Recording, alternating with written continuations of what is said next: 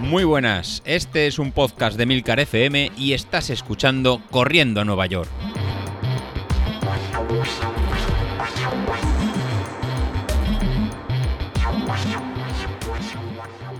Muy buenas a todos, ¿cómo estamos? Que ya es viernes, venga, venga arriba sus ánimos, que es que esto ya se está acabando. Bueno, pues sí, hoy ya toca hacer un poco resumen de la semana y ya de cara a hacer un poco resumen, yo os voy a dejar aquí con unos audios porque tengo varios. Hoy voy a empezar por uno en concreto, pero vamos, lo que voy a hacer es ir a lo largo de toda la semana que viene también eh, dejar alguno que tengo. En concreto, el de hoy es el de Bernat Calvo, que es el que yo diría que más mm, consejos nos ha dado sobre cómo hacer la, la BOV San Sebastián. Es verdad que yo creo que él también tiene experiencia porque es de la zona. Creo que él comenta en los audios que es de Irún. Y claro, eh, amigo, cuando eres de Irún lo tienes controlado todo, ¿eh, pájaro? Pues eh, sí, la verdad es que tenemos la suerte de contar con opiniones como las de Bernard. Porque claro, mm, yo os digo una cosa, yo he estado buscando cositas esta semana y te das cuenta que cuando vienes de fuera pues es una carrera que hay que tener un poquito preparada. Y ya no me refiero a nivel físico, sino a nivel de organización.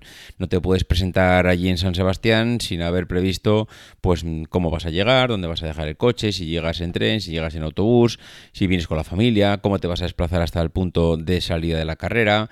Mm, claro, esto hay que tenerlo en cuenta. Esto hay que, bueno, esto hay que tenerlo en cuenta en todas las carreras, pero en una carrera como esta todavía más, porque hay 30.000 personas porque San Sebastián todo lo que tiene de bonito lo tiene de concentrado y de pequeño entre comillas, es una gran ciudad, pero no es una ciudad, no es Nueva York, ¿eh? no es una ciudad tremendamente grande.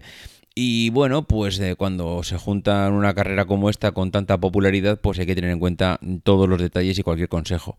Entonces, pues nada, eh, os voy a dejar con los audios de Bernard para que escuchéis de su propia voz cómo, no sé, cuáles son esos consejos que tiene él eh, él ha mandado diferentes audios. Yo he hecho un corta pega más que nada, pues para que vayan todos seguidos. Y es verdad que sí que notaréis que entre corte y corte, igual pues hay un cambio de sonido, un poco la modulación de la voz no es la misma, porque claro, él no los ha grabado todo seguramente ni a la misma hora, ni en el mismo momento, ni todo seguido. Y aunque lo estés grabando a la misma hora, muchas veces, aunque cortes y hagas una llamada, a los 5 segundos después ya la voz ya no es la misma y por eso podéis notar esas pequeñas diferencias de altos y bajos. Pero nada, está perfecto, así que os voy a dejar con los consejos de Bernard que abrir bien las orejas, que merecen mucho la pena. Hola David, recojo el guante tras escuchar tu podcast y voy a intentar daros unos consejos sobre la Beovia San Sebastián, ya que yo vivo aquí en Irún, la he hecho unas cuantas veces, cinco o seis veces, ya no me acuerdo, y, a, ver qué, a ver qué sale de todo esto. Mi nombre es Bernard, como os digo, vivo en Irún, eh, conozco muchísimo la zona, de hecho vivo en Irún, trabajo en San Sebastián, entonces, bueno, me conozco muchísimo los recorridos y, de hecho corro habitualmente por, por toda esta zona. Vamos a ver si intento ser escueto y os puedo explicar un poquito las cosas que, bueno, que no tampoco tiene ningún misterio esta, esta carrera. Pero bueno, hay que correrla y disfrutarla sobre todo. Para los que no conozcáis la carrera, la Beovia San Sebastián es una prueba de 20 kilómetros, es una carrera de 20 kilómetros donde nos juntamos cerca de 30.000 personas y discurre desde Beovia, que es un barrio de Irún, es un barrio irunés que está justo al lado de la frontera de Francia, hasta San Sebastián, que hay 20 kilómetros justitos. El recorrido es, tiene, va por la carretera real del día a día y tiene unos cuantos sube-bajas que son los que atemorizan al personal. Y una de las grandezas que tiene la Beovia es que en Irún tenemos muchísimo público en Rentería cuando bajamos del Alto de Anchurizqueta, que ya nos hemos pegado un buen tute. Tenemos una multitud, también en los altos suele haber gente, en el Alto de Capuchinos, luego en Pasajes y ya en el Alto de Miracruz, que es el final de la carrera.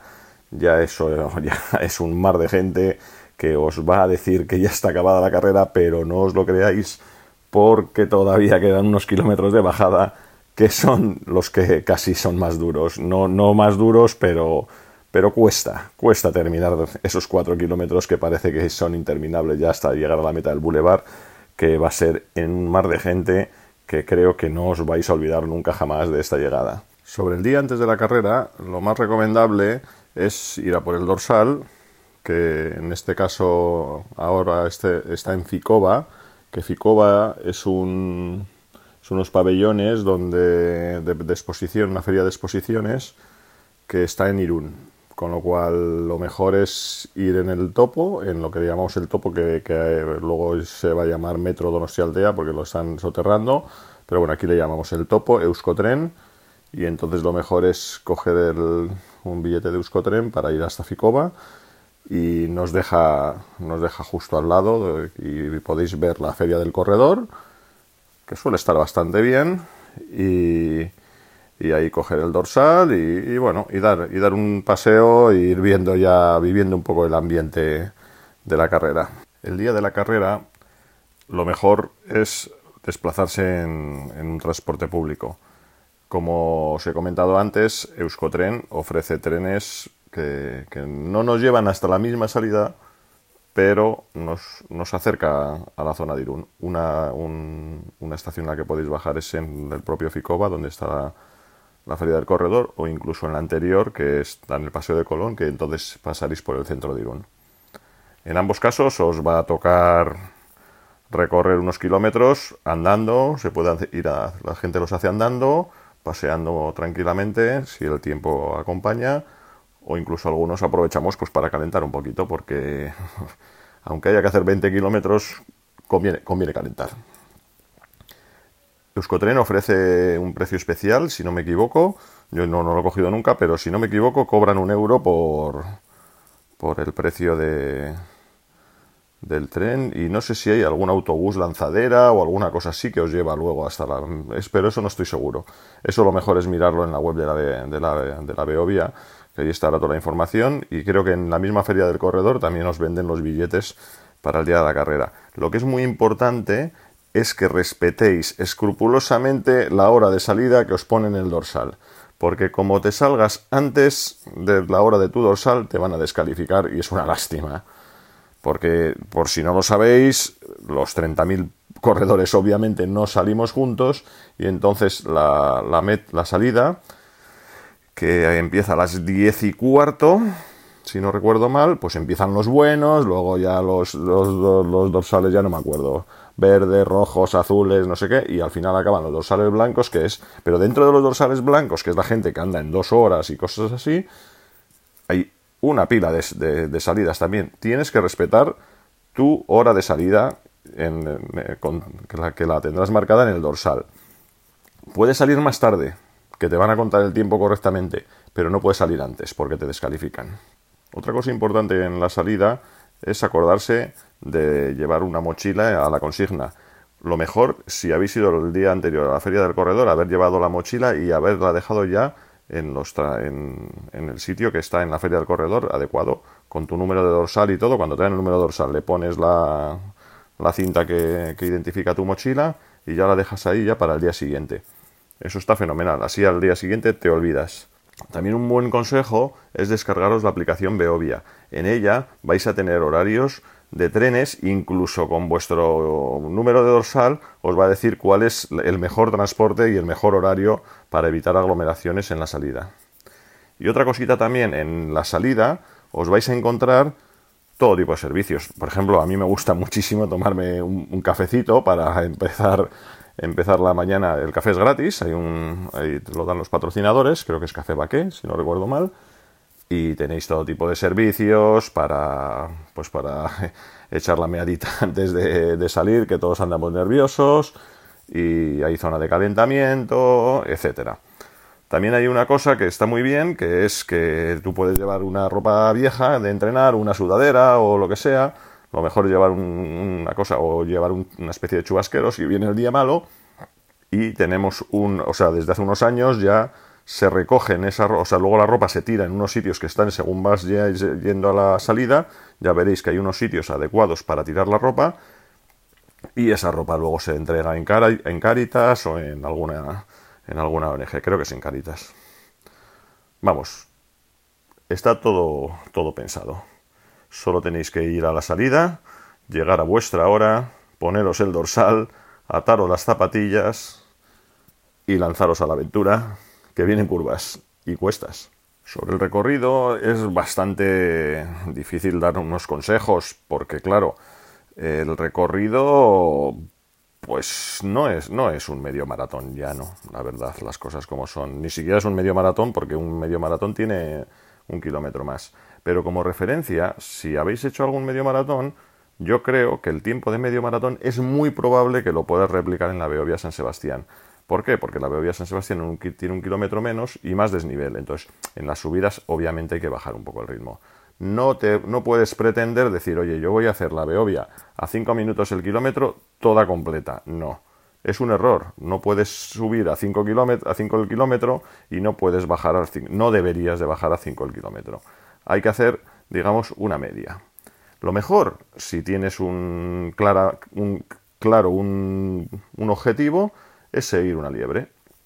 Te coges, hay multitud de liebres, creo que a partir de 1,20 no estoy seguro porque yo no, yo no hago esos tiempos, pero en 1.25, 1.30, 1.35 hay varias liebres y en, y en todos los, los, niveles de salida y de dorsales hay liebres de, porque adecuadas al nivel, claro, lógicamente. Entonces la liebre, las liebres son súper buenas. En las subidas bajan el ritmo y en las bajadas van, van escopetados. En las bajadas van rapidito, desde mi punto de vista, pero es que es lo que hay que hacer. Es lo que hay que hacer. Hay que subir tranquilamente. Sí, yo no me pararía, hay gente que se para, pero que, o sea, que se pone a andar. Yo creo que es mejor trotar, mantener un ritmo, mantener el, el, el, cuerpo activo y luego aprovechar la bajada para recuperar un poquito y si se puede recuperar tiempo, mejor todavía. Básicamente el recorrido empieza en Beovia y empezamos llano, pero luego enseguida ya os vais a dar cuenta que aquí no nos andamos con bromas, ya para, para entrar realmente en Irún centro ya es una cuestita, seguimos por ventas donde hay unos subes bajas ahí que también, bueno, pues bueno, ya van, van dando su guerra y eh, ya empezamos. Luego el Ganchurizqueta, que el alto de Ganchurizqueta que se corona empieza más o menos en el kilómetro 5 y medio y acaban el siete y medio, más o menos son un par de kilómetros, dos kilómetros y medio de subida, que a la gente la castiga, sí, empiezas a ver que ya esto va en serio. Eh, luego bajamos hasta Rentería, que es una buena bajada donde se puede comer, se puede, hay, un, hay buenos habituallamientos, se puede ir recuperando un poco el, tema, pero no hay que emocionarse demasiado porque después de llegar a Rentería, que hay muchísima gente y puedes llegar a Rentería bastante fresco, pero hay que tener en cuenta que todavía queda el Alto de Capuchinos, que parece una tachuelita, pero castiga bastante a la gente, y luego ya vamos, si empezamos ya a ascender para llegar hasta el Alto de Miracruz, que ya vamos en el kilómetro 17 y ahí ya las fuerzas empiezan a fallar. Hay que tener cuidado, hay que alimentarse, hay que hidratarse y hay que contener un poquito el ritmo para, para poder llegar al Alto Miracruz entero. Y ya una vez que llegas al Alto Miracruz, como he dicho, ya todo luego va cuesta abajo, ya vamos tirando hacia la meta de San Sebastián, ya vamos con un montonazo de gente que aunque realmente no puedas ya ni con tu alma, llegas a meta, pase lo que pase, y disfruta, porque te lo vas a pasar muy bien. Estás llegando a meta y esa recta parece interminable pero te aseguro que termina. Hay muchísima gente, como decía, y, la verdad es que si es la primera vez que acabas la Beovia San Sebastián, te tengo mucha envidia, porque es un momento que conviene disfrutarlo y no se te va a olvidar nunca, porque la primera vez de estas pruebas mola, mola mucho. Una vez que llegas a meta, pues te dan, te quita, te dan la medallita conmemorativa, nos dan una bolsita de recuperación y, puedes, puedes aprovechar, te, te, puedes acercar a la plaza de Guipúzcoa, que está un par de calles más allá, y, y ahí puedes recoger la, la mochila de la consigna y te aconsejo que te pases por el stand de Heineken. Heineken creo que es Heineken Cruzcampo y no, no, sé cuál. Bueno, te dan, te dan cervezas. Yo a mí me encanta acabar la Beovia. Yo me chupo un, par de Heinekens y, y sino unas Radler también de estas, no, de Amstel, creo que es la marca, ¿no? La de Radler y, y la verdad es que sientan fenomenal. Es verdad que que claramente los, los atletas que van más rápido prefieren tomar la cerveza con alcohol que las de sin alcohol y las y las Radler, porque las primeras que se acaban son las Heineken, eso está claro, con lo cual si vas a ir a dos horas vas a estar fastidiado para pillar una, una Heineken con alcohol. Un poquito más allá tienes el, la zona de recuperación que le llaman, donde hay un, un habituallamiento, la zona de masajes, etcétera. Normalmente hay cola en la zona de masajes. Yo, la verdad, nunca, nunca me he parado a, recibir masaje. Para finalizar este rollo que os he emitido, pues nada, deciros que también tenéis duchas en, en, la meta, también hay un desplazamiento para llevaros, por ejemplo, a, la zona de Anoeta, si habéis aparcado el coche ahí, hay un, un autobús gratuito que os lleva tranquilamente, también eh, están allí los autobuses que montan las organizaciones de la carrera, con lo cual, bueno, está, está todo pensado realmente, la verdad.